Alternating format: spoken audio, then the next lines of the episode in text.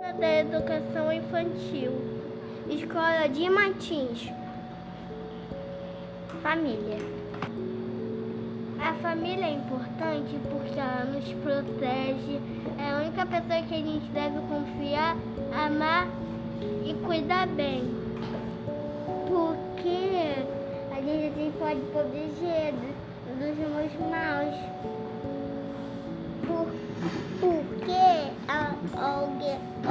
Pode bater, a, tem que falar pra mãe que bateu, que ela faz comida, ela, ela, ensina, ela ensina a fazer o alfabeto,